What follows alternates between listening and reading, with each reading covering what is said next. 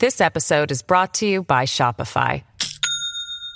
Do you have a point of sale system you can trust, or is it a real POS?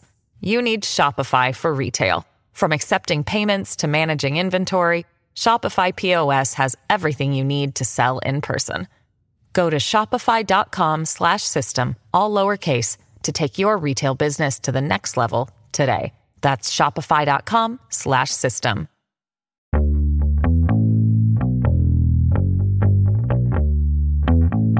Olá, bem-vindo e bem-vindo ao Roteirices. Eu sou o Carlos Alberto Júnior e hoje eu entrevisto o jornalista Celso Lungaretti, autor do livro Náufrago da Utopia, um relato da militância dele na organização de esquerda Vanguarda Popular Revolucionária, a VPR.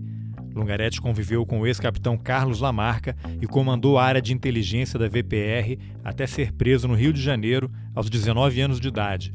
Torturado no DOI-CODE, ele passou décadas acusado de ter entregado para a repressão a localização de uma das áreas de treinamento do grupo do Lamarca, no Vale do Ribeira, em São Paulo. O episódio só foi esclarecido no começo dos anos 2000. Vamos nessa. Celso, qual é a sua idade? 69 anos.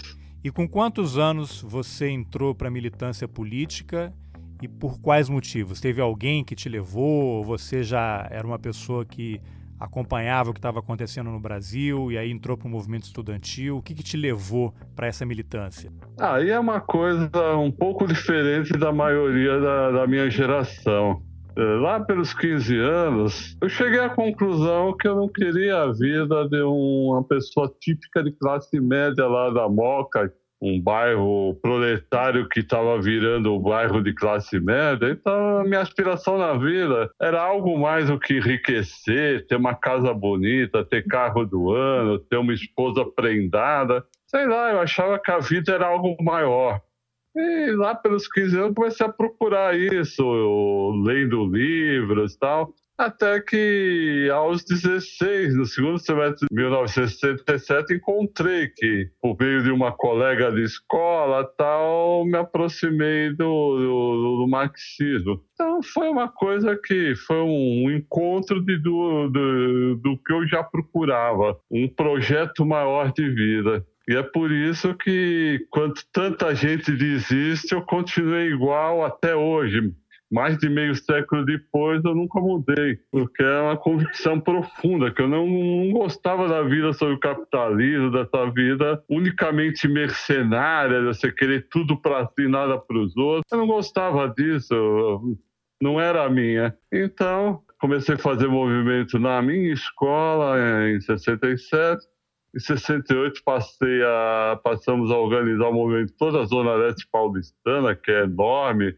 E de 68 o movimento foi forte. Paramos a, a própria escola onde eu estudava e fomos obrigados a nos transferir, senão perderíamos o ano. Finalmente, na virada do ano, já foi proposta, quer dizer, na virada do ano, chegamos àquele ponto do, do da proximidade do golpe, né? do AI-5, o golpe dentro do golpe se percebia claramente que a coisa ia piorar demais, que ia entrar num terror de um terrorismo de Estado total. Então, no fim do ano de 68, nós éramos em oito secundaristas de um movimento que chegou a ter umas 100 pessoas a mais ou menos trabalhando, mas oito éramos os que queríamos ir adiante de qualquer maneira, não nos conformávamos em simplesmente vamos parar que não dá mais pé, assim a gente não vai conseguir segurar a onda.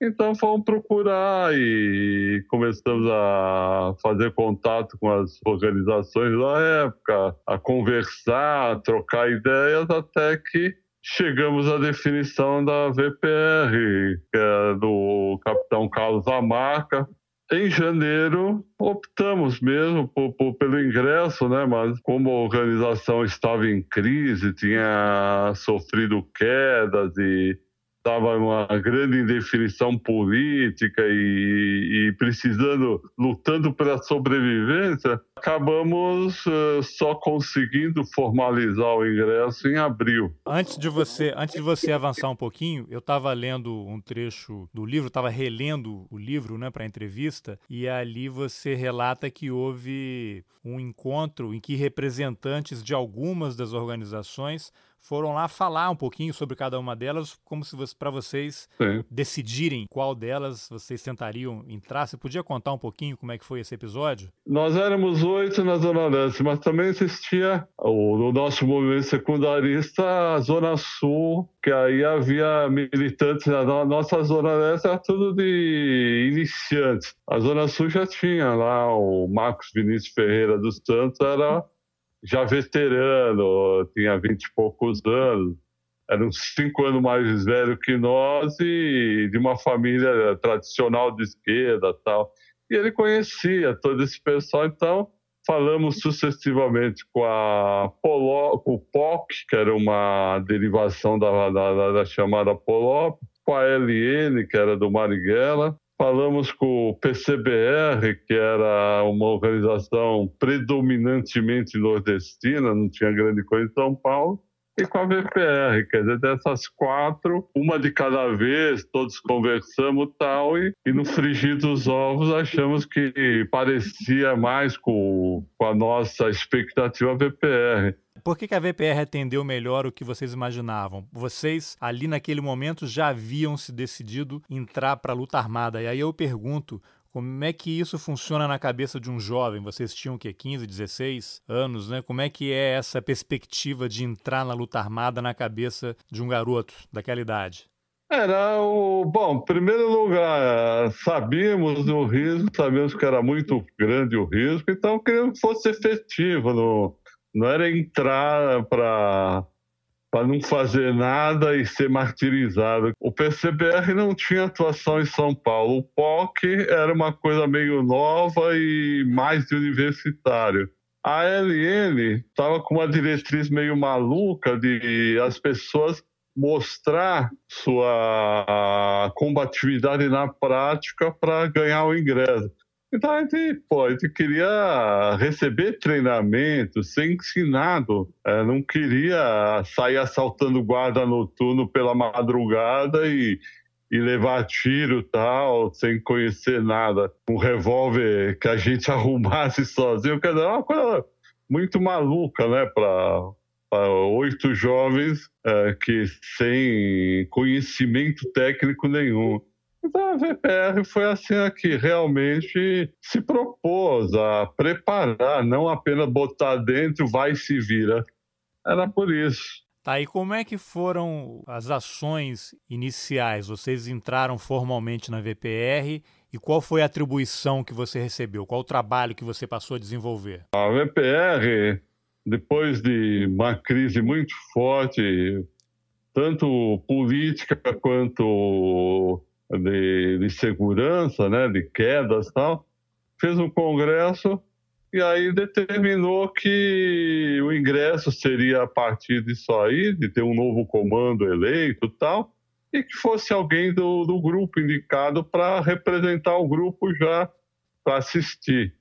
Aí o grupo me indicou, né, e eu fui e acabei participando em pé de igualdade, não, não ligaram para detalhe formal, eu participei, é, escrevi uma parte do programa tal. E na volta, a organização, depois de todos os contratempos, estava uh, sem recursos. Muita gente na clandestinidade precisando de dinheiro para pagar onde estava se escondendo, né? É, pensão tal, e é, era urgente. Aí tinha que fazer uma ação praticamente imediata. Até a véspera estava escalado. Aí na véspera chegou lá uma, uma determinação do comando que eu ia ser é, membro do comando estadual da organização para criar um serviço de inteligência que a organização nunca tinha tido um e ficava fora, porque não, não fazia sentido conhecer todo mundo que atuava nas ações se eu não ia fazer essas ações. Então, Aí foi que eu separei do, me separei dos outros sete, né? Os, os outros sete ficaram no, no, no grupo de ações armadas e eu fiquei como comandante de inteligência para criar né, tudo do zero. Foi, mais, foi essa a história. Esse cargo, nessa função na área de inteligência, qual era a sua atribuição? Em que consistia o seu trabalho nessa área de inteligência da VPR? Organizar as informações que chegavam de todo tipo de fonte. Até de companheiro preso, dava lá detalhes sobre a prisão, sobre quem era torturador e tal, até análise jornalista, ou aquelas informações que jornalistas não, não podiam publicar por causa da censura, mas passavam para nós, até detalhes de infraestrutura, um monte de coisa. Eu centralizava tudo isso e principalmente parte de análise.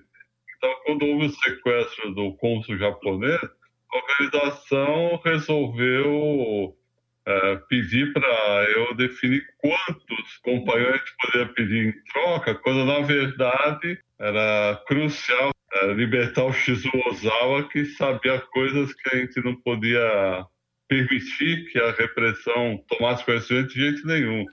Então o resto era só para não dizer logo, né, não apontar claramente quem era o nosso, o nosso principal, a nossa principal preocupação. O Shizu é, Ozawa tinha o codinome de Mário Japa, né? É, exato. Era o comando nacional ele sabia onde se pretendia implantar a área de treinamento guerrilheiro, então ele tinha coisas que não podiam cair de jeito nenhum. Aí, precisava botar mais, aí eu sugeri o número de cinco, era um cônsul, não era o embaixador dos Estados Unidos, era um cônsul japonês. E a gente não podia se dar o luxo de, de ficar discutindo o número, a repressão, pedia 10, a repressão pedia para baixar e não sei o quê e de repente a coisa ia se alongando e ele apanhando. Então chutei 5 e 5 ficou. Foi aprovado. É mais ou menos isso. Acompanhar as tendências de bastidores, que havia um movimento nacionalista forte no Exército, inspirado na, no Peru, lá no Albuquerque Lima, no Peru. É, toda essa, essa correlação de forças, né? os que queriam abrir, queriam restituir o poder, os que queriam agravar a ditadura, o, peso que cada tendência dessas tinha, tudo isso era importante para o comando uh, definir a sua própria linha de atuação. E caiu na minha mão, que eu não tinha a mínima experiência, mas fui aprendendo, né? fui aprendendo a ler jornal e, e captar coisas nas entrelinhas que estavam, eram mensagens uh, subentendidas que tínhamos que garimpar, né? Nem tudo a censura percebia tal, e às vezes a gente percebia algumas coisas que, que eram importantes. É tudo isso aí, né? Foi, um, foi uma coisa totalmente nova que me definiu pelo resto da vida, né? Que a partir daí virei jornalista, passei a a ter essa prática de, de, entender coisas dos bastidores, tá? foi um negócio que, que me deu um rumo que eu não tinha. Esse trabalho, de alguma forma, te colocou numa posição de destaque na organização, porque as informações passavam por você e só você tinha dados e nomes e, eventualmente, localizações que o resto da organização não tinha, né? Não as, as informações operacionais, né? Onde cada militante se abrigava, isso jamais passou por mim, né? E Sim, havia compartimentação, né? O, o Lamarca tinha uh, contatos ainda no exército, amigos que ainda passavam isso aí ele fazia tudo pessoalmente, jamais passou para mim o contato dessa gente. Eu recebia quanto muito o resultado, né? fazer o resumo de qualquer coisa que, que esse contato passou, né? E, e me passava o, o sumo.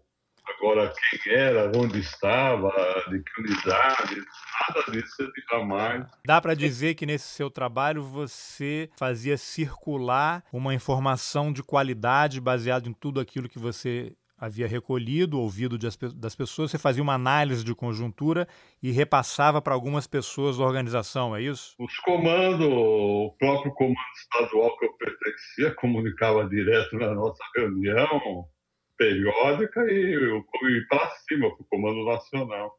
Era basicamente isso. Como é que você conheceu Lamarca? Qual foi o, o primeiro encontro que você teve com ele? Em que situação foi? Qual foi a sua impressão? Exatamente é, esse congresso que eu ainda não era membro, né? cheguei lá não sendo membro e saí de lá membro. Nesse congresso é que o Lamarck estava no congresso em Bongaguá, lá no litoral sul paulista, abril de 1979.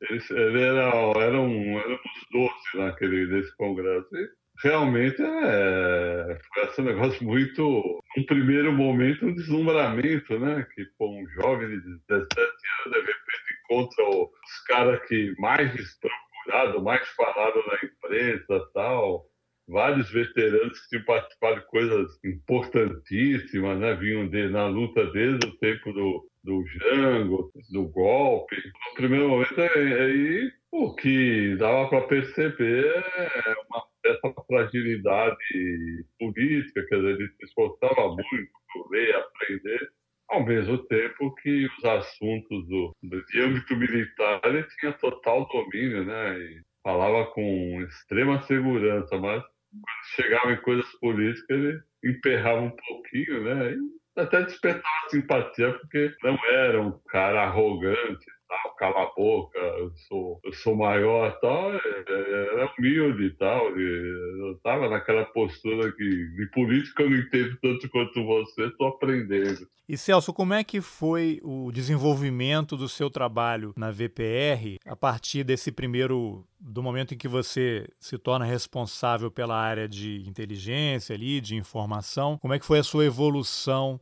dentro da organização? Em algum momento você chegou a participar de ação armada? O que, que você pode compartilhar sobre isso? Era compartimentada, né? Quanto menos pessoas a gente conhecesse, melhor.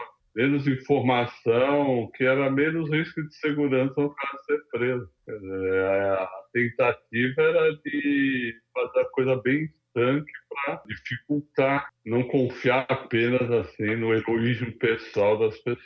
Né? Montei é um, setor à base de aliado, eu era o único militante, né? o resto é tudo aliado, que uma meia dúzia de aliados de diversas áreas, gente que passava contato, e eu montei, estruturei, fiz aquilo lá, mas principal foi a participação no próprio comando estadual, porque aquela luta que tinha havido lá atrás, que eu nem participava, foi antes do meu ingresso, reacendeu, quer dizer, entre pessoas que privilegiavam uma ação mais ligada à massa, né? mais contato físico com a massa e, e a ala militar que queria uma organização tipo Amado, uma organização extremamente fechada, muito competente em termos técnicos, Uh, que uh, só fizesse ações, lançar uma mensagem assim, né? Então, Uh, em vez de tentar influir diretamente na massa, a ideia era, por exemplo, se conseguíssemos reunir uh, toda a infraestrutura necessária, uh, tomar um supermercado e chamar a massa para saquear, pra... era coisas assim que se pretendia. Dizer, o que a gente chama de propaganda armada e não contato orgânico com pessoas que faziam meio movimento de massa e eram muito facilmente localizáveis pela repressão. Seria uma espécie de contraposição ali entre guerrilha urbana, com uma ênfase também em ações de propaganda, né? E, e uma parte que queria a guerrilha rural, ir para o campo e treinar bases e começar a formar camponeses. Não, quem acreditava a ala chamada militarista, né, é, acreditava na guerrilha rural e na guerrilha urbana conjugadas. A guerrilha urbana teria um papo, tudo seria, né, graças ao Lamarca, a visão do Lamarca, tudo teria um papel também propagandístico. Ele não acreditava mais numa guerrilha rural que crescesse e virasse exército. Achava que os meios do exército brasileiro seriam suficientes para arrasar com isso. Então ele pretendeu uma guerrilha rural que circulasse por uma ampla área, fizesse ações, atacasse, se retirasse e desse um exemplo. Estamos sobrevivendo, o exército não é invencível, conseguimos fazer isso e aquilo. E a guerrilha urbana também ele via muito nisso, sequestrar diplomata para libertar companheiros, é, ações assim. Também outra que se pensou muito é sequestrar grande empresário e forçar a distribuir caminhões de mantimento na favela. Então, a ideia toda é essa. E os outros, o, o que eram chamados de massistas, né? de massa, né? Que acreditavam na massa, eles queriam mais ou menos a mesma coisa, mas de uma forma muito mais aberta para os movimentos de massa, ter contato, é, se reunir com esse pessoal. A ala militarista considerava que o risco de segurança que era muito grande e que como a organização tinha experts em ação militar, tinha muitos ex-militares do tempo do brisolismo, gente que era ligada antes ao Brizola, né? Então deveria pegar um, uma parte, não querer abarcar tudo, né? Querer controlar movimento estudantil, movimento uh, de professores, movimento sindical.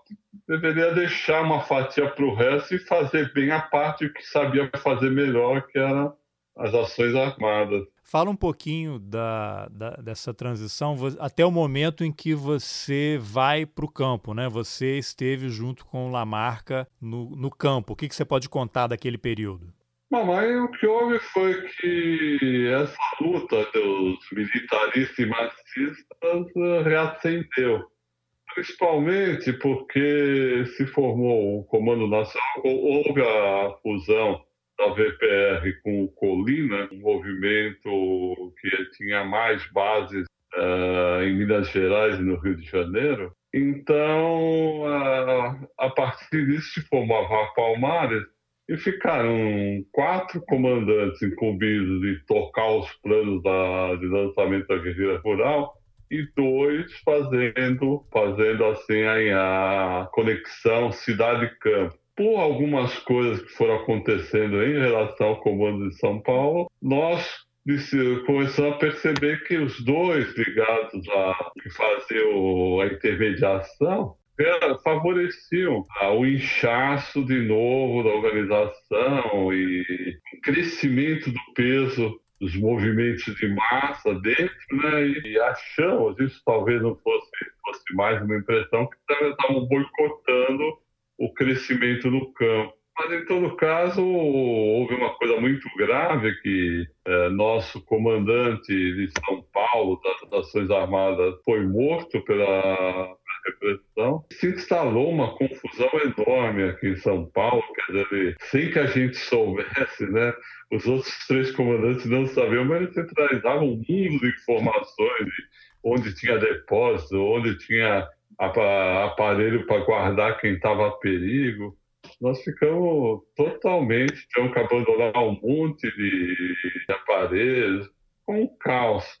E no meio desse caos estava armado um congresso em Teresópolis para consumar a unificação com Colina tinha sido uma unificação apenas de comando, então queriam submeter ao conjunto da militância a, a, a fusão embora a fusão já tivesse existido, já, já estivesse existindo, já tinha havido o pouco do Cofre do Ademar e tal, mas se marcou esse congresso aí para, bem me lembro, outubro de 69. Foi simultâneo, inclusive, ao sequestro do, do embaixador dos Estados Unidos o Elbrick. E nesse congresso, nós resolvemos levar o Comando de São Paulo, se definiu pela, por uma proposta de restabelecer a VPR. Nós ficamos uh, achando que o Colina tinha aumentado o peso da linha maciça e desfigurado a VPR. Então, houve lá um, uma proposta de uma linha bem moderna de, do Ladislau Dolbo, hoje economista e professor muito conceituado, ele criou uma linha surpreendente, muito diferente de tudo que havia, eu aderi de cara, né? Eu percebi que era a visão de mundo que traduziu o que nós estávamos achando, né? Quer dizer, misturar a chamada tese do Jamil com a proposta de recriar VPR, reassumimos tá. como VPR. Para termos didáticos, você citou o Ladislau e o Jamil, né? O Ladislau Dobor é o nome é. dele e o codinome né, que ele usava era o Jamil, né? era conhecido como Jamil da VPR. É, então, era o, e o documento famoso dele chamava Teses do Jamil. Isso. E aí, é, nós vencemos a prévia de São Paulo, nós dois que estavam nessa posição é, fomos é, delegado, mas o terceiro membro do Comando Paulista era contra uh, e armou uma contraofensiva junto com os dois outros comandantes mais ligados à posição marxista e tal. E no fim, o próprio Lamarca, lá em Teresópolis, acreditou nessa versão, que era como um golpe, não sei o quê, e nós perdemos a credencial. Chegamos lá e acabamos virando segurança. Fizeram lá um arremedo lá de, de, de reunião sem condições de segurança nenhuma, tal. Escolheram outros dois. E, e num primeiro momento a gente ficou totalmente desqualificado. Eu e o José Raimundo da Costa, que é um, acabaria sendo o último comandante da VPR. José Raimundo da Costa era um ex-marinheiro e usava o codinome Moisés e foi um dos que morreram por conta da delação do Cabo Anselmo. Sim, e foi o último, né? Quando ele morreu, a VPR se dissolveu. Mas e aí, vocês voltam né? para São Paulo e o que acontece? No meio disso aí, o Lamarca chegou no fim e percebeu que estava se formando um novo esquema de poder e queria ficar um tipo de rainha da Inglaterra, mas os, o que ia prevalecer é a chamada linha marxista. Então, lá pelos últimos dias, quando ele caiu a ficha para ele, ele reuniu o pessoal dele, o pessoal fiel a ele, e decidiu para a ruptura. E aí, inclusive, veio para mim, para o Moisés, e disse que não tinha percebido no primeiro momento, mas nós é que estávamos certos, e houve a ruptura. E aí o que acontece a partir daí? É, mais ou menos dois terços do, do nosso acervo todo ficam com a VAR Palmares, um terço ficou conosco, mas nós ficamos com, com os combatentes experientes nós ficamos com o pessoal que tocava a luta armada adiante. E eles ficaram com muitos teóricos. Então, a Vapor praticamente passou parou de existir enquanto ações e tal, e nós seguimos, né? Mas aí houve abertura da o começo da implantação da primeira área, então é, resolveram mandar algumas pessoas que estavam muito queimadas para esse trabalho inicial, né? Só para efeito didático, para quem não está muito familiarizado com, com a história, você vai começar a falar, eu imagino, que é do Vale do Ribeira, né? Pode contar o que, o que é aquela região e o que vocês pretendiam fazer ali? Nós fomos em cinco, Lamaca,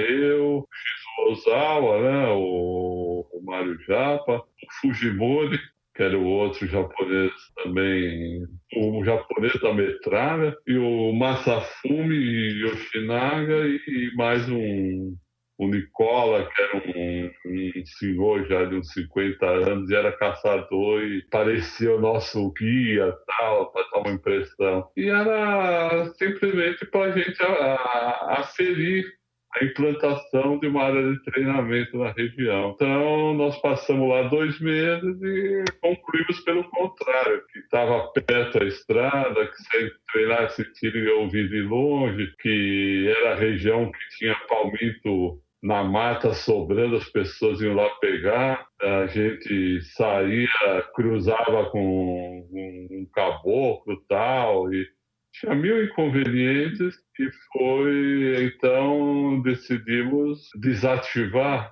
essa chamada área, que era o quilômetro 254 da BR-16, próxima a Jacupiranga, e abrir outra. E nessa coisa de abrir outra, eu fiquei abalado demais que um dos meus companheiros, que não só entrou junto comigo, mas era companheiro desde o primário, desde o curso primário, Edemias Elizoikov, morreu. Foi, morreu estupidamente porque foi cercado, não tinha chance nenhuma de sobreviver e insistiu em resistir. E eu me senti terrivelmente culpado, né? Porque. Isso lá, no, lá no Vale do Ribeira? Não, não.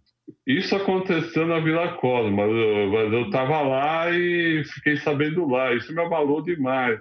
Só por uma questão didática, para quem não não está familiarizado, ali vocês foram lá para o Vale do Ribeira, no estado de São Paulo, para identificar uma região em que vocês pudessem eventualmente estabelecer um, um, campo de treinamento de guerrilha, uma área de retiro depois de algumas ações em outros lugares do país. Inclusive uma propriedadezinha adquirida, quer dizer, tem, nos estabelecemos num, num, num sítiozinho que a gente tinha comprado, passamos por estar vivendo naquele sítio. Tá, mas vocês chegaram a organizar algum tipo de treinamento, a levar gente para lá, ou foi só um primeiro momento para identificar a área e aí já viram, olha, aqui não vai dar certo porque tem comunidade só próxima, tem gente passando o tempo todo, isso aqui não vai funcionar. Só equipe precursora, só cinco. Só cinco tinha o motorista que vinha nos trazer mantimento, notícias, jornais e, e, e transmitir nossos recados para a organização, né?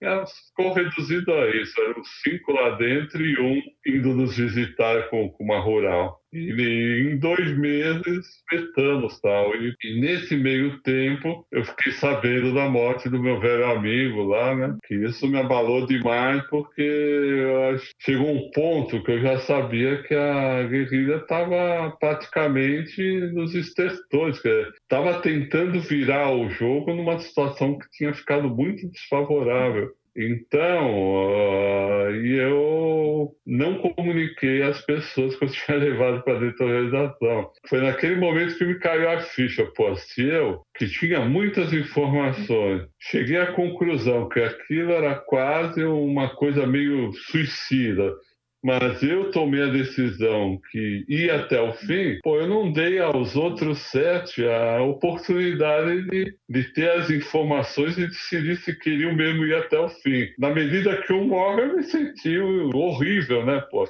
Morre porque por resistir quando ele nem precisava, não sabia nada de importante, poder se entregar e apanhar um pouco, mas viveria. Mas ele fica resistindo duas horas, tal, acaba morrendo com 35 tiro no corpo. Pô, me senti um lixo. Fala o nome e dele. Aí foi Eremias Devisoikov. Ele tinha quantos Isso anos? ele tinha um, me... um ano menos que eu. Ele tinha, essa altura, eu já estava com 1902.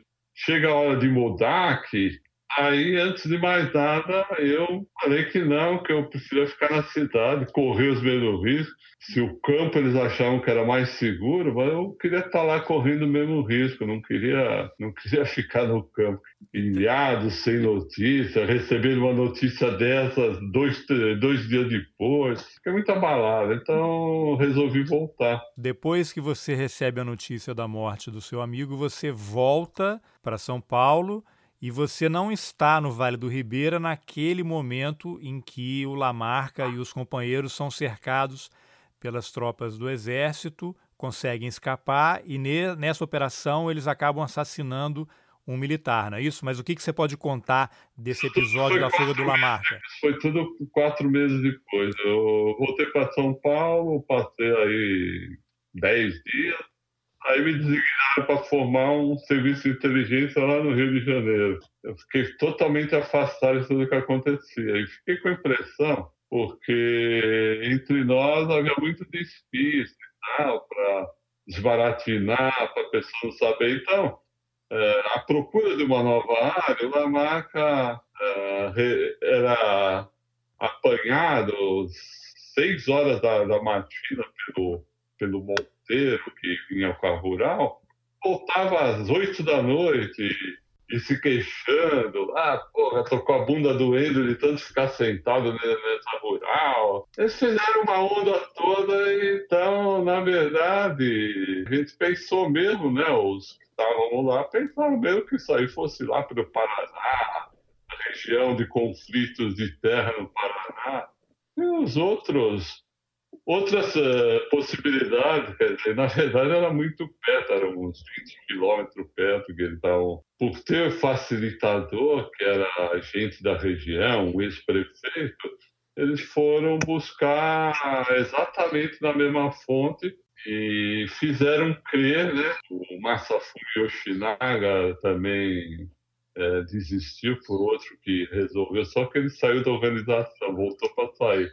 Então nós dois voltamos com a impressão que, que, a coisa era 200, 300 quilômetros distante e na verdade eram 20 quilômetros só. E é por isso né, que apesar de eu ter uma informação que poderia até ter algum prejuízo, porque a área 1 abandonada tinha vínculos orgânicos com a 2, que tinha o, o prefeito lá que arrumou que, que era uma ponte entre ambas, mas apesar disso, a marca considerou que é, era possível deixar o Massafume voltar a ser civil, deixar a organização, e era possível trabalhar no Rio, atuar no Rio lá, bem longe dele, né, de, de ele ficar sabendo o que estivesse acontecendo comigo em cada dia.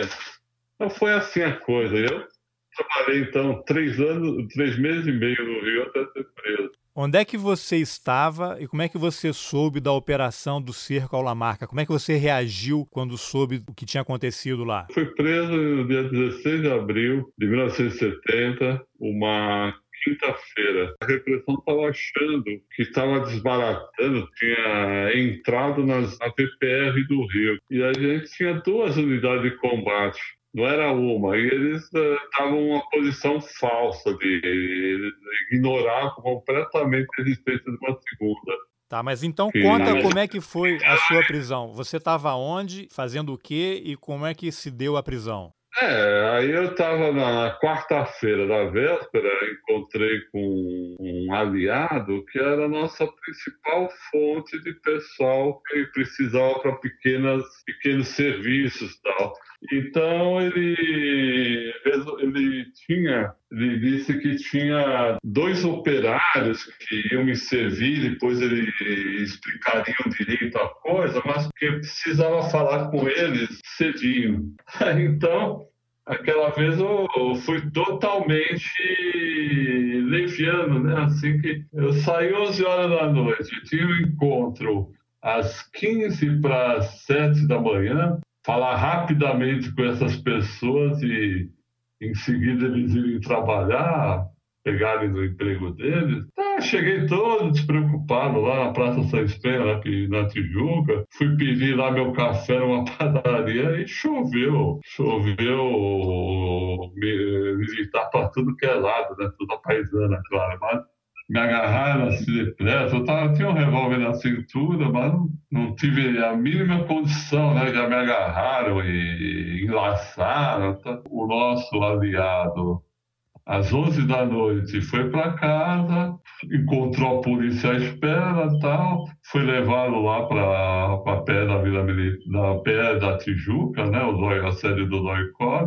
é, algum deve ter dado aí uma sua, dado um choque e tal, ele entregou o nosso encontro logo na manhã cedinho e, e foi lá me, me apontar, né?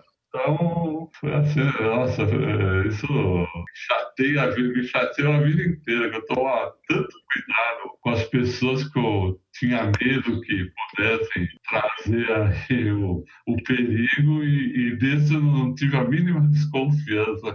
Fui totalmente desprevenido. E a partir do momento que você foi preso, o que aconteceu? Você já foi imediatamente para a tortura? O que aconteceu a partir daquele momento? Levado ao, ao boicote, né, a pé da rua Barão de Mesquita.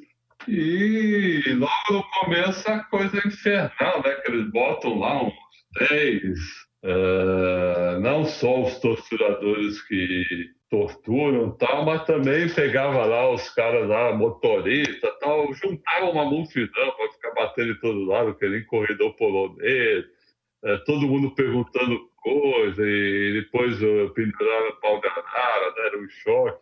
Eles tentam atordoar, criar uma, o máximo de confusão. O primeiro dia é totalmente infernal, né? Você tinha quantos coisa... anos quando foi preso? Eu estava com 19. Tinha feito 19 já. Então, a única coisa que refrescava é que a sala de tortura era o único que estava prendendo muita gente. Aí, de vez em quando, tiravam para botar outro lá no. Eles tinham muito cuidado com botar dois juntos para um não poder dizer, espalhar o que o outro tinha uh, revelado, o que o outro tinha aberto. Então, era sempre um de cada vez, né? A única. Foi infernal, né? Foi uma coisa, um massacre, né? É, Celso, eu sei que isso é sempre muito delicado e complicado e as pessoas reagem de formas diferentes, né? Você poderia contar a que tipo de tortura fizeram com você? Se você preferir não falar, não tem problema, mas eu acho que é importante esse depoimento. Ah, o espancamento, claro, né, de todo, de todo lado, de todo tipo. Uh, pendurar no pau da arara para dar choque, né, aquela situação fragilidade extrema, ameaçaram de estupro, de estupro, mostraram lá um cabo de vassoura, tal, mas não chegaram tão longe, ficou só na ameaça. Uh, choques, além do, do, convencional, que é nos dedos, né? atar os dois eletrodos nos dedos das duas mãos, também na orelha, chegou a fazer e nos testículos. Aí, usando o medo que isso vai inspirar, o... na orelha passa a querer um raio dentro da, da cabeça. Evidentemente, fica com medo de estar tá perdendo alguma faculdade mental nesse processo. E o testículo com medo de, de ficar impotente, né? Eles usam isso, né? Mas é praticamente isso, né? Não tinha afogamento, as coisas eram meio demoradas. E... Ah, e roleta russa, bobagem, né? Isso era cana, canastrice, né? Que eu fingia que estava assustado, mas sabia muito bem que bala nenhuma ia ser de verdade, né? Isso é, foi bobagem, né? Penso que a gente é, é tão idiota a esse ponto, né? Não tá. foi isso, né? Essa mas violência a intensidade... toda, ela era intercalada, ela intercalada com, com interrogatório. Interrogatório, as pessoas chegam e parece que todo mundo foi herói. Mas é raríssimo, né? as pessoas sempre abrem alguma coisa e tentam convencer que é só aquilo. Então, na verdade, é um jogo de você minimizar o dano, você isso aprender na hora, cara. Não tinha essa noção, mas você aprendendo, né? Ah, de todas as maneiras, parecer mais assustado que estava, parecer mais uh, sem controle do, do que estava às vezes era obrigado a dar uma coisa menor, aliado tal, para não dar militante, porque é, o grande perigo era dar o fio da meada. Você dá um militante, ele alcança outro, outro chega no chefe, no, no, no dirigente tal, vai, vai cada vez mais para o alto.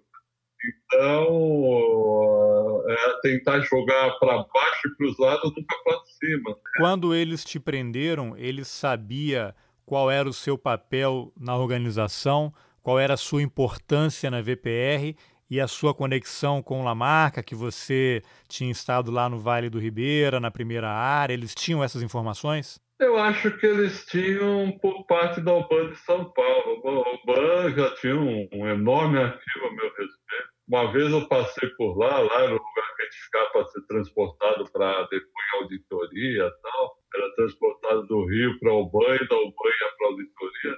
Lá eles sabiam até que eu frequentava a biblioteca circulante do Avenida São Luís. Chegaram a dizer que tinha lá Teve um tempo que montaram, botaram lá por agente lá o dia inteiro lá para ver se aparecia. Os caras tinham muita informação sobre mim.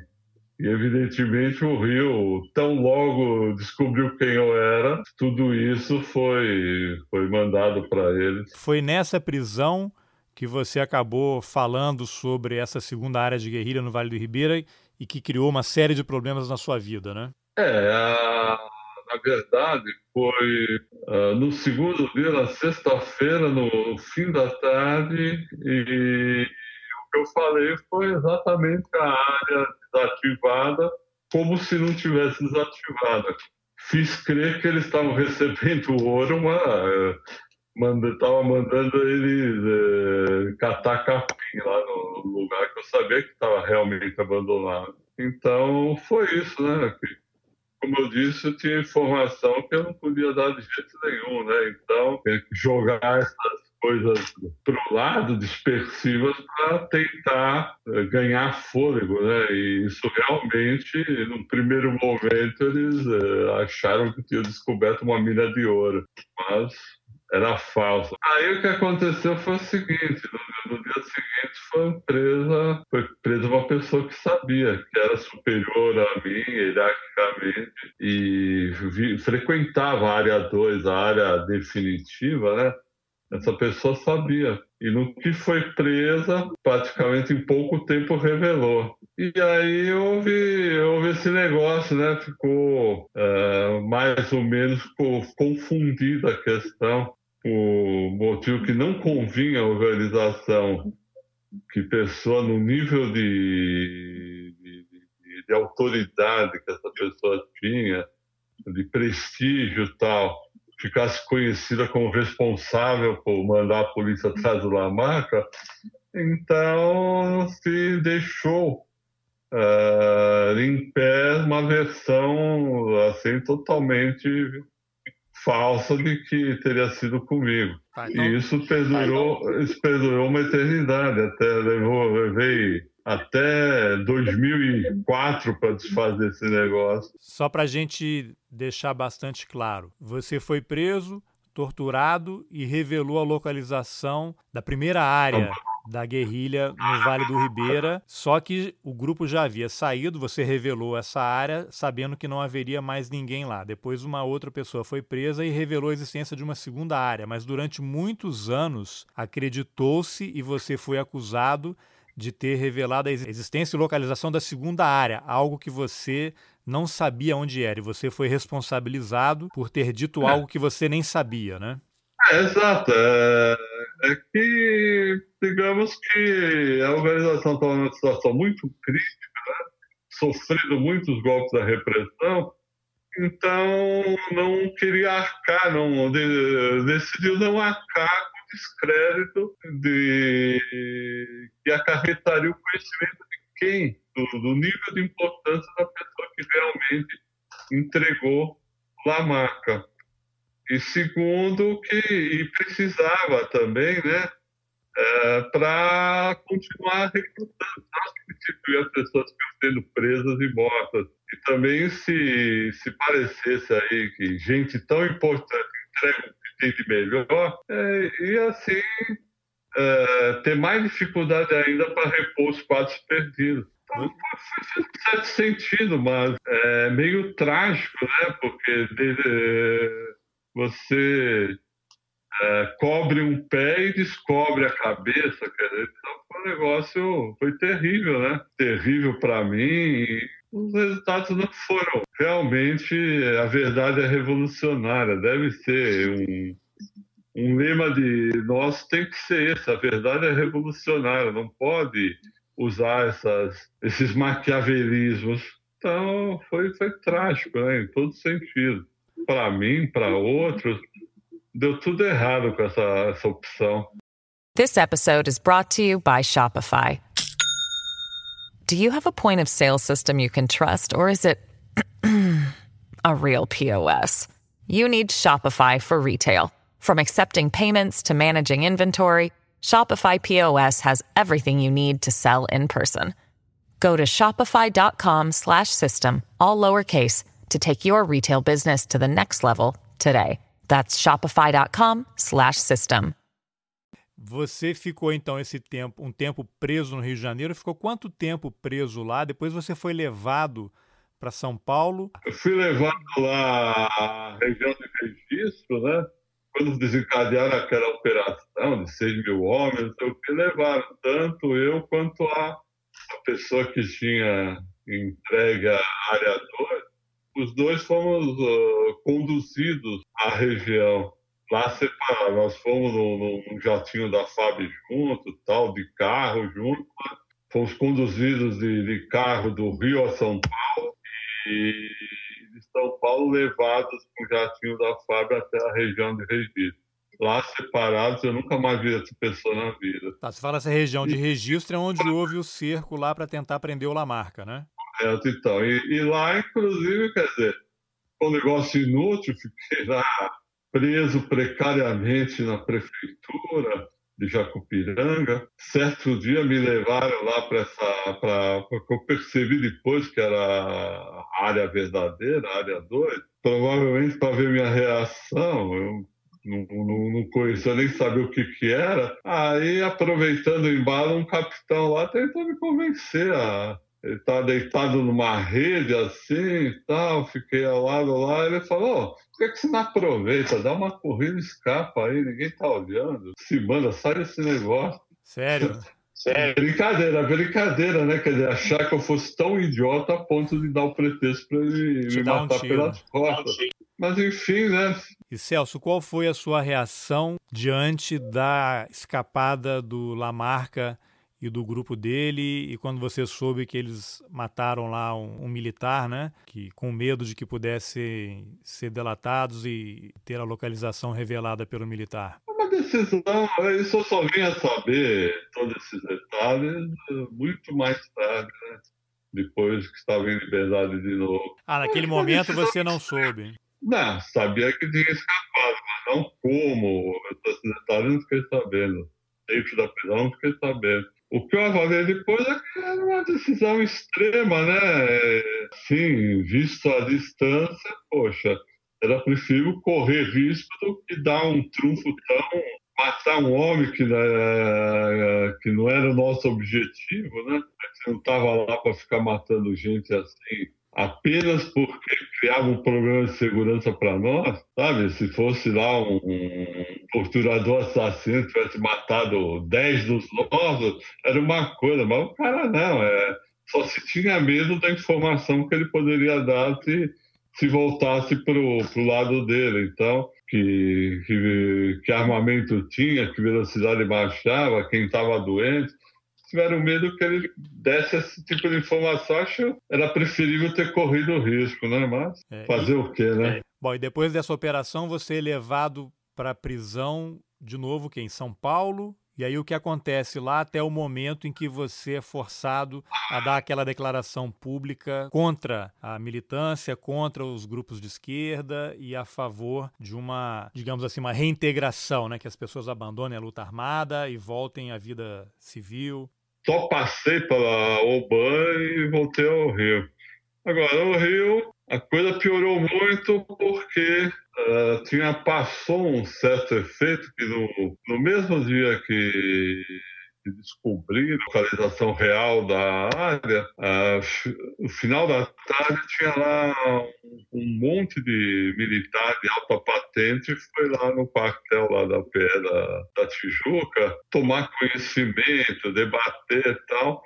A pessoa lá que entregou, saiu, né? Cruzamos no corredor, fui levado lá. E aí, né, assim, na psicologia tacanha de militar, resolveram atar eletrodo. Mas eu tava no, no fim, tava realmente totalmente massacrado dos últimos dias. Parece que a minha pressão deve ter subido pra caramba. Aí um coronel velho, mais experiente, sei lá, percebeu, falou, ah, chama o médico, esse cara vai, vai ter um piripaque aqui. E foi, aí chamaram o médico e tal, e a pessoa estava lá, no, lá nas alturas, né?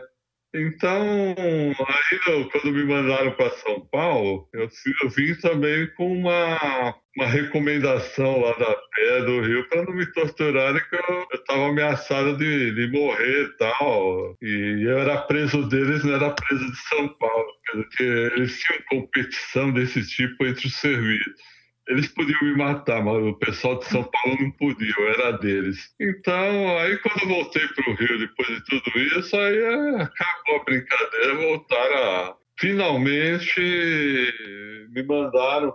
Chegou um ponto lá que eles tiveram o sequestro do embaixador alemão, feito pelaquela unidade que eu tinha cobertado. Quando eles pensaram que, que eu tinha falado tudo, uma coisa importante eu não falei, né? Da existência da segunda unidade e do plano para sequestrar o diplomata. Eu sabia essas coisas. Então, lá no pessoal da pé da, da Tijuca ficou possesso quando eu não fui, não fui para o exterior nesse sequestro. Aí começaram a me bater a todos direitos sem motivo, já não queria saber nada, queriam. E aí, um dia lá, cara, eu tava, eu tava realmente temendo até morrer, mas aí apareceu lá um coronel que comandava o inquérito da Bar Palmares. Então, meu depoimento era secundário, mais para confirmar o que eles já sabiam, tal, mas ele foi lá na pé da Vila Militar para me ouvir, sem pressão, sem nada. Não...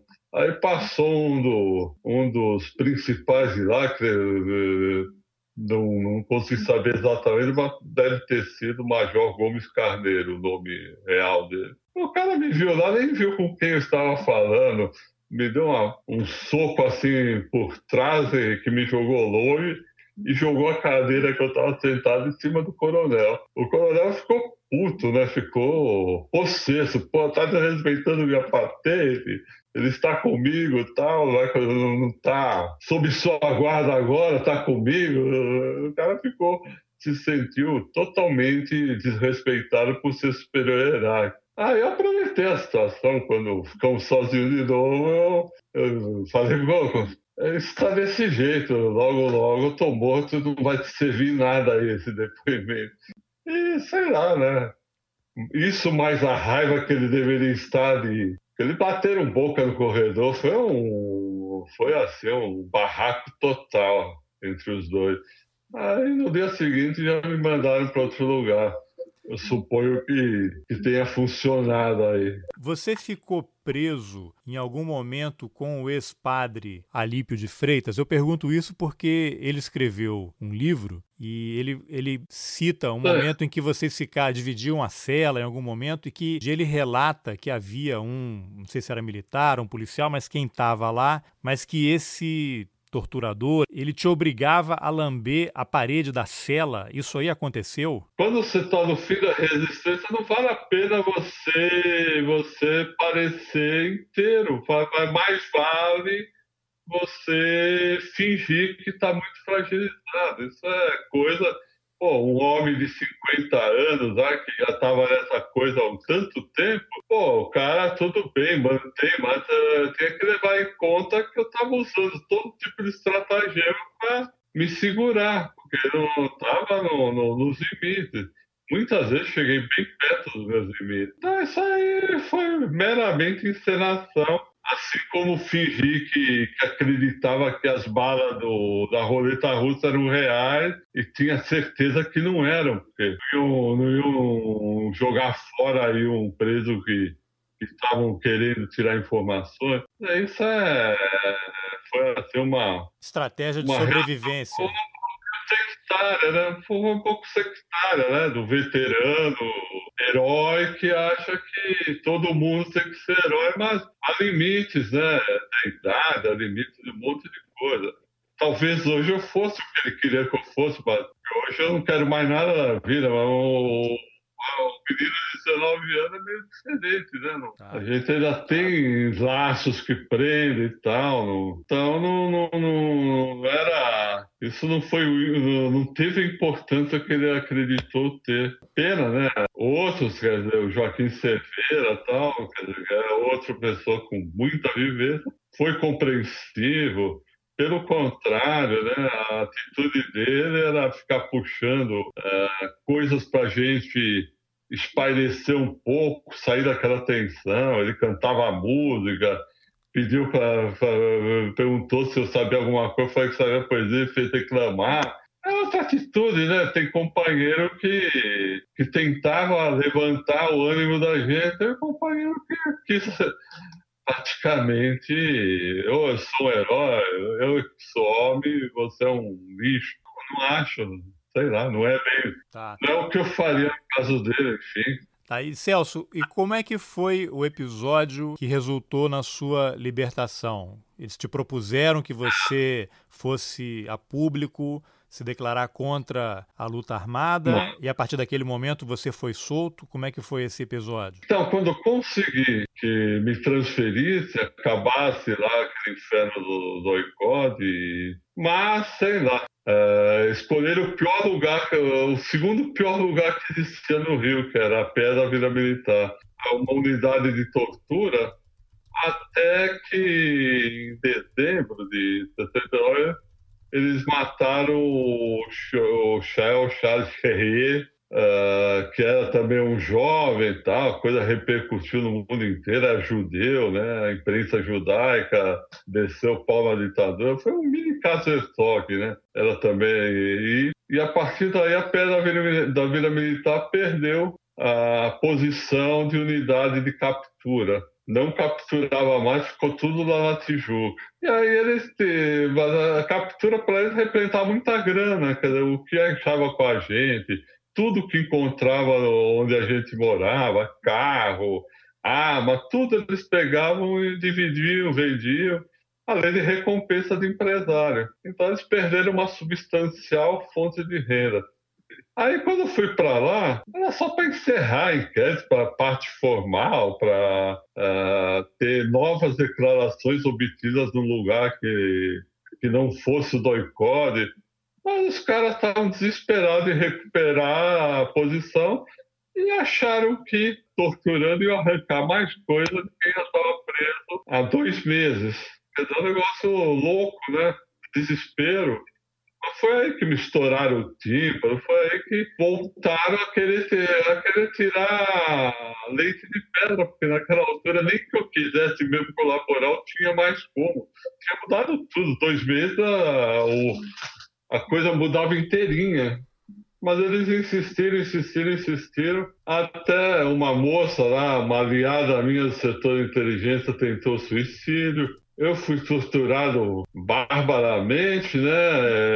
E eles vieram com esse. Quando viram que não dava para tirar nada, aí vieram com o negócio: você vai ter que escrever um negócio aqui dizendo para o jovem não, não, não entrar na guerrilha, que é uma roubada, se você me convencer a torturar. Ah, e aí fizeram. Aí eu sentei numa mesa, né, com uma folha de almaço quatro faces, né, que se usava para as crianças fazerem prova. Ah, e enquanto, enquanto escrevia qualquer coisa, a, a, essa aliada do meu setor estava recebendo choque, gritando, aquela barulhada, entrava e saía lá da sala ao lado, né, entrava e saía torturador todo momento, me dava um soco, depois eu percebi que era sempre no, no no peito. A ideia que eles tinham já era essa, então não deram mais soco na minha cara. E eu tava, eu ainda tinha marca nos olhos, tinha olho preto e tal, mas eles não acrescentaram nada nesse dia. Foi tudo no corpo. Então fizeram esse, esse terrorismo todo, eu escrevi qualquer coisa assim, mas como eu tava muito mal, eu achei, pô, esse cara aí, aí vão divulgar essa merda aí pela empresa, entregar para a imprensa, foda-se, né? E você foi à TV aí, também? Te forçaram a dar entrevista para a televisão? É, então, aí, aí que aconteceu, né? Acabou, entreguei isso, aí eles tiraram, eu tava vários dias sem dormir, uma numa solitária imunda lá, sem nada, só de cueca, sem nem água, boca de lobo no chão. Aí deixaram, deixaram ir lá para uma cela, né? Falaram, ah, agora então você passou isso aí, então agora Agora você vai poder dormir e tal. Aí foi uma cela que tinha chuveiro e tal, tinha cama, dormir, comecei a dormir querendo, desesperado, 20 horas por dia. Aí trouxeram lá o cara lá da, da manchete, o outro nem lembro, para falar, mas com um torturador ao lado tal, falaram da, da, da entrevista, vou ser sincera, Quer dizer, com o torturador ao lado, depois que eu estava finalmente é, sem, sem toda aquela, aquela, aquela pancadaria tal, estava descansando tal, tirando o atraso do sono, eu ia dizer, não, isso tudo é uma merda, rasga joga fora. É, é, eu sempre fui respondendo com monossílabo, é assim e tal nem, nem, nem me. Eu não me estendi em nada, mas achei, pô, Achei que isso aí fosse morrer. E não morreu. Chegou eu, na segunda-feira, quinta, foi o que escrevi. Acho que sábado de manhã vieram os, dois jornalistas. E segunda-feira, de madrugada, entraram na minha cela, uh, falaram que iam me levar para me matar. Naquela altura do campeonato, ah, já estava ah, se dane, seja o que for. Aí no caminho, esse capitão Guimarães, que depois virou, virou bicheiro, virou bandido no Rio de Janeiro, o capitão Guimarães falou: ó, você vai lá, na, nós estamos te levando a TV, você vai ter que repetir o que está nessa carta, senão a gente realmente vai te matar e vai te deixar embaixo da ponte, aí o, o defunto embaixo da ponte. E foi esse negócio, assim, que dessa forma, né, com maquiagem cobrindo o olho preto, né, que, que eu dei a entrevista meio sonambulesco, inclusive, falando muito mais devagar do que falo na, na vida normal, que a única coisa sincera que tinha em tudo aquilo é que eu sabia que a luta estava perdida e que não valia a pena mais o jovem morrer de alegre, entrar sem saber o que era aquilo, que não estava à altura do que, que ia acontecer. Quem estava naquele em, frangalho eu não queria. Eu sentia tanta culpa pelo caso do Eremia, que eu não queria que mais jovem morresse. Era a única coisa, né? Não vale a pena entrar. A única mensagem real. O resto, nem, para dizer a verdade, eu nunca vi a gravação, nem sei mais o que falei, o que deixei de falar. Foi um negócio. No dia seguinte, eu nem sabia se aquilo tinha sido verdade ou, ou se tinha sido sonho. E foi isso, né, mas isso acabou me, me marcando até 2004. Por quê? É, porque ficou aquela imagem lá de, de que eu teria sido responsável, quer dizer, juntar as duas coisas.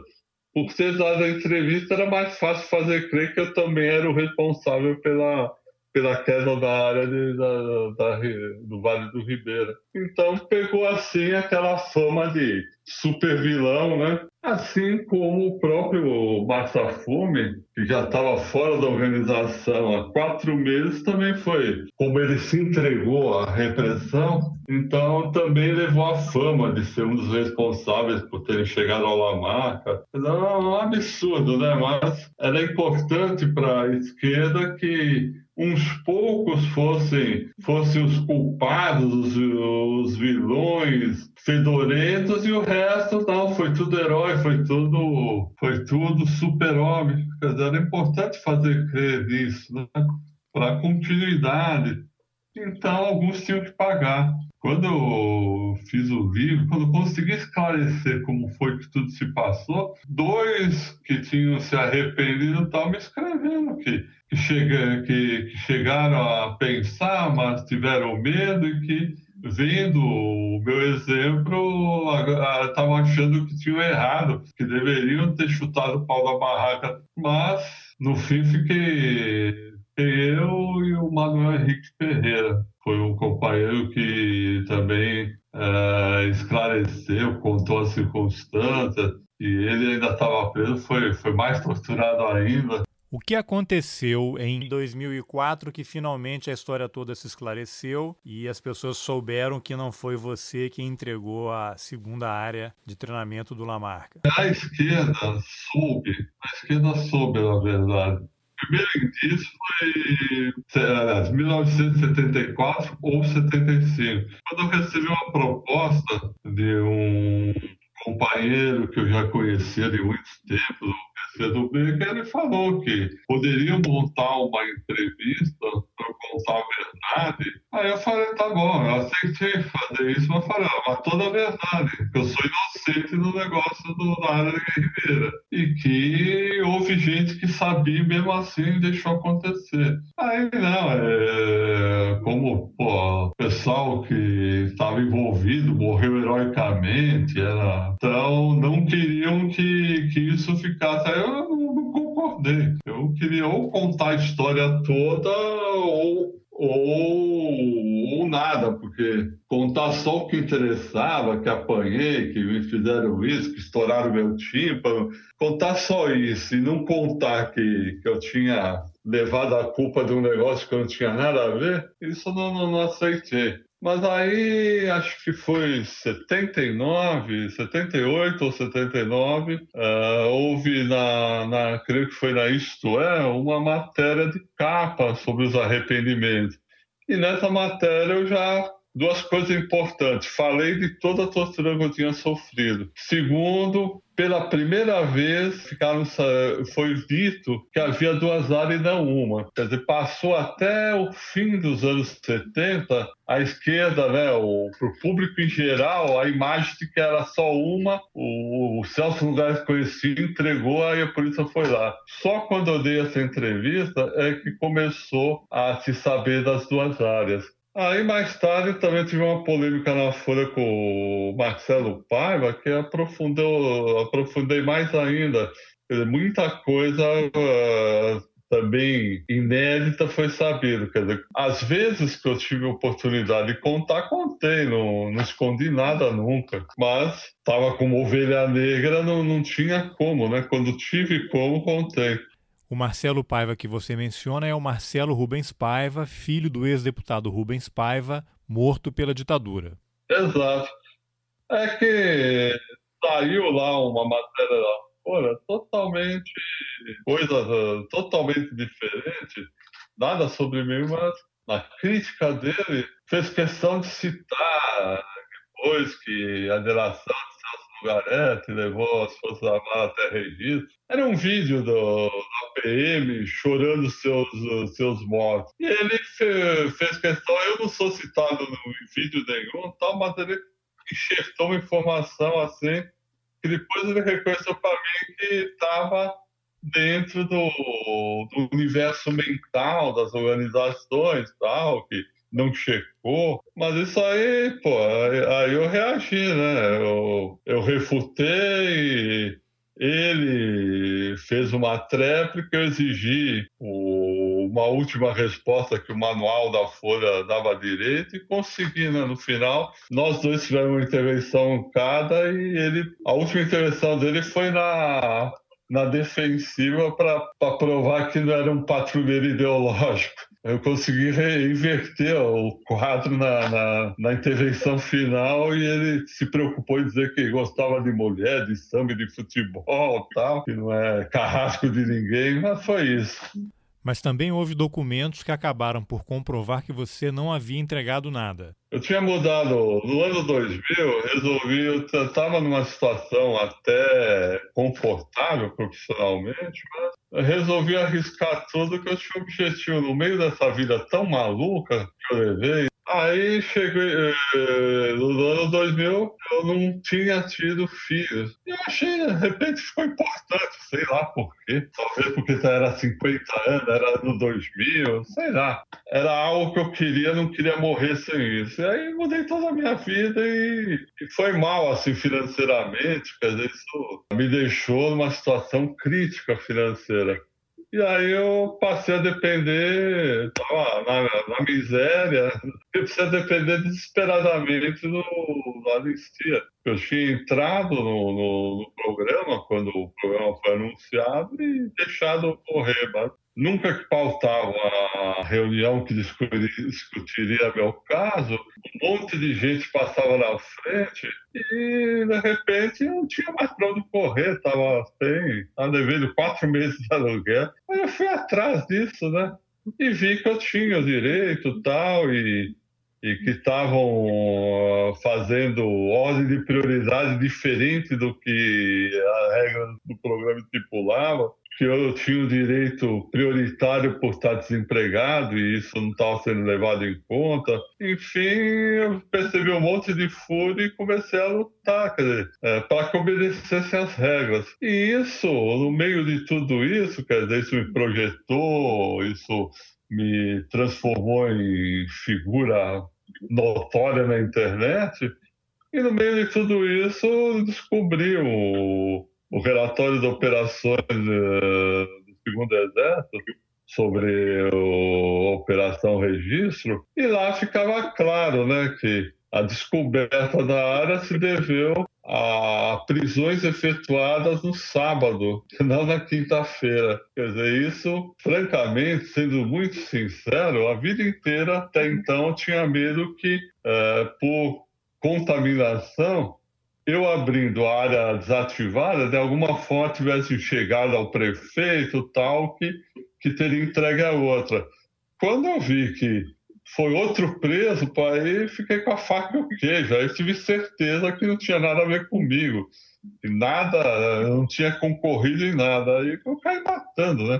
Aí divulguei, aí, aí pedi, fui procurar o Gorende, apresentei as provas que eu tinha.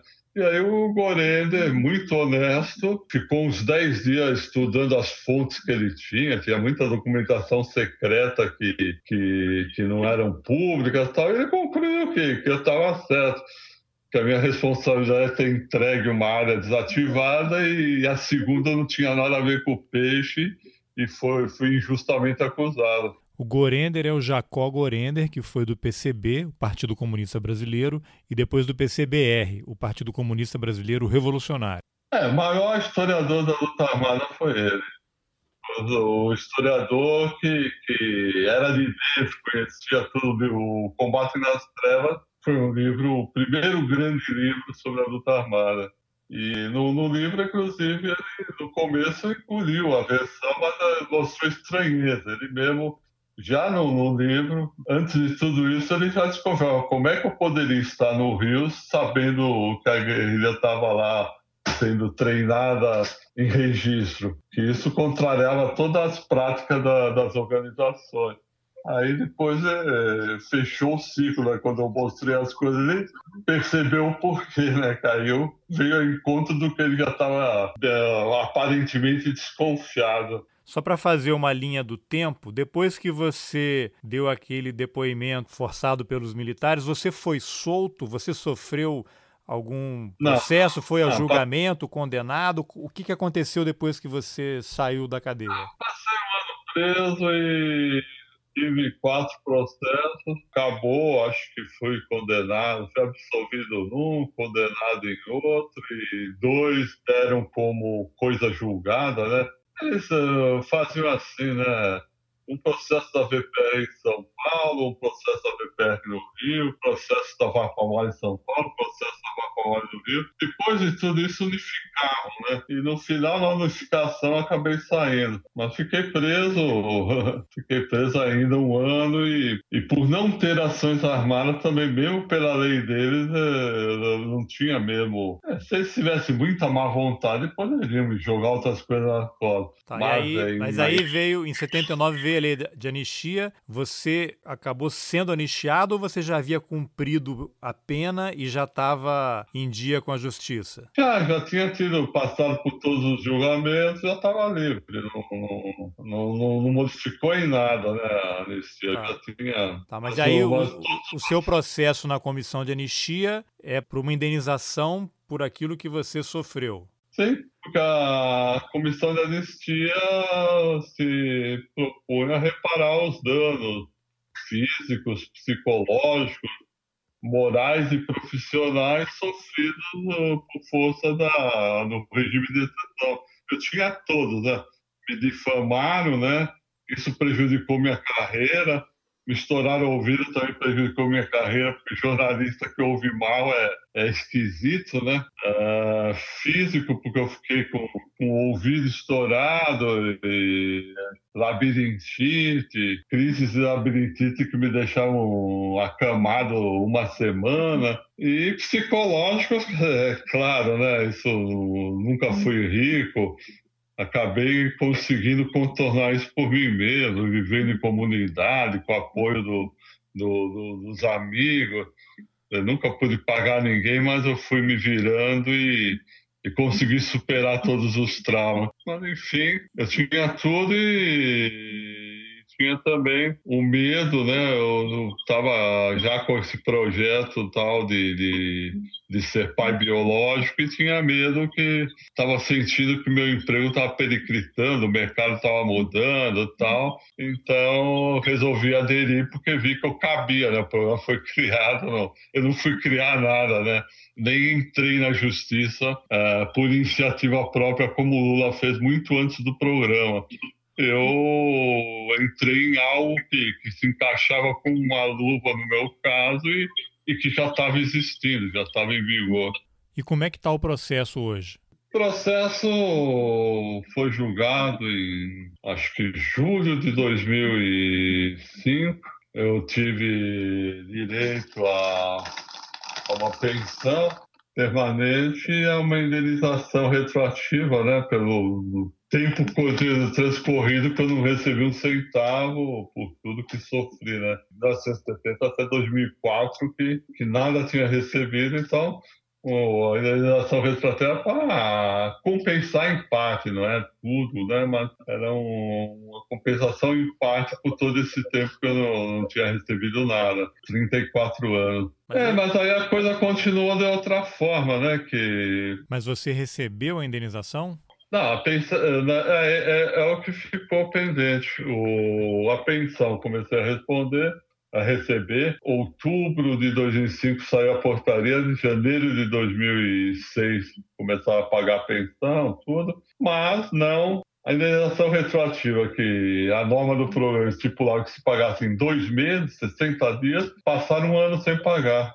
Aí, como tinha, pô, achei que, que era um absurdo, né? Então, é, entrei com uma mandado de segurança no STJ e algumas pessoas entraram. É, para mim era questão de princípio. Tinha sangue meu corrido nessa coisa, eu não ia ficar esperando aí só porque eu não, era grato a nada. Eu acho que isso foi obrigação que cumpriram. Então eu entrei. Passou o mês, todos os aliciados receberam uma carta para assinar, devolver assinada, concordando em, em receber parcelado o que o programa mandava pagar à vista parcelado em coisa de 10 anos, um pouquinho por mês. Eu também não concordei nesse negócio, sem justificativa nenhuma, não disseram nem que o governo não tem dinheiro, nada, né? Assina aí o capacho, estamos mandando assina. Eu não, não, não, não entrei nessa, mantive meu processo.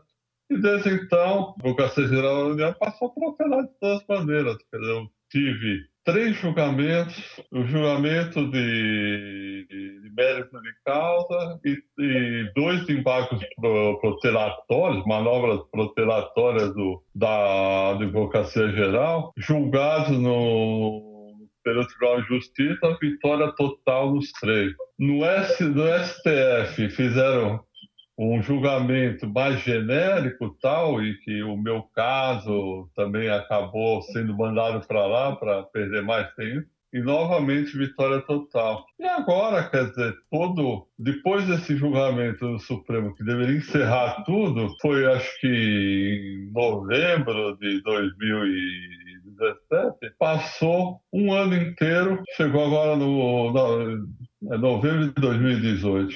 Aí chegou a, agora, em mais ou menos dezembro de 2019, encerrou o fim do caminho, o STJ mandou pagar e foi lá para secretaria lá da Damares.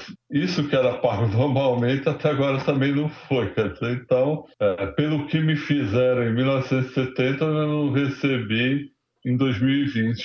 Mas agora é só uma questão de o governo realizar o pagamento, não há mais qualquer recurso possível, né? É só o ponto final, é só pagar. E o, o problema tem recurso próprio.